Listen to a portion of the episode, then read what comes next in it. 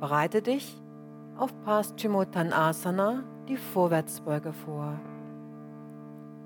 Strecke deine Beine lang aus, schieb die Fersen von dir weg und zieh die Zehen zu dir ran.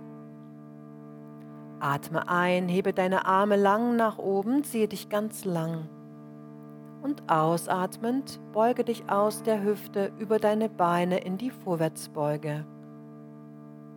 Mache deine Rückseite ganz lang und lasse dann mit jedem Atemzug immer weiter in die Dehnung hinein los.